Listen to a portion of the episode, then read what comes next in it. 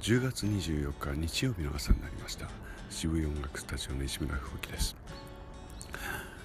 え無事朝日をこれから見ようと、えー、丘の上に立っています、えー、冷たい空気が流れています。風はありませんがスルーッと冷やされていく感じです。冷えないように気をつけたいと思いますけれども、えー、いい季節になりました、えライブ先週ライブでその前1週間10日ぐらいからずっと、え溜まっていた懸案事項が片付いてきたので、えー、ほっと過ごせる日曜日になったかと思います、えー、この先を考えて昨日何をしたかというと、えー、このしゃべりの BGM をギターを、え撮ってみました、え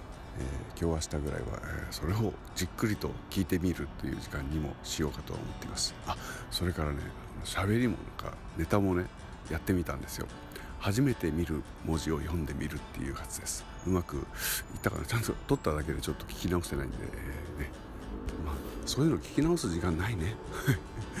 えー、明日明後日そんなものも流しながら、えー、ちょっと新しい形にしてみようと考えていますが基本的にはぐったりと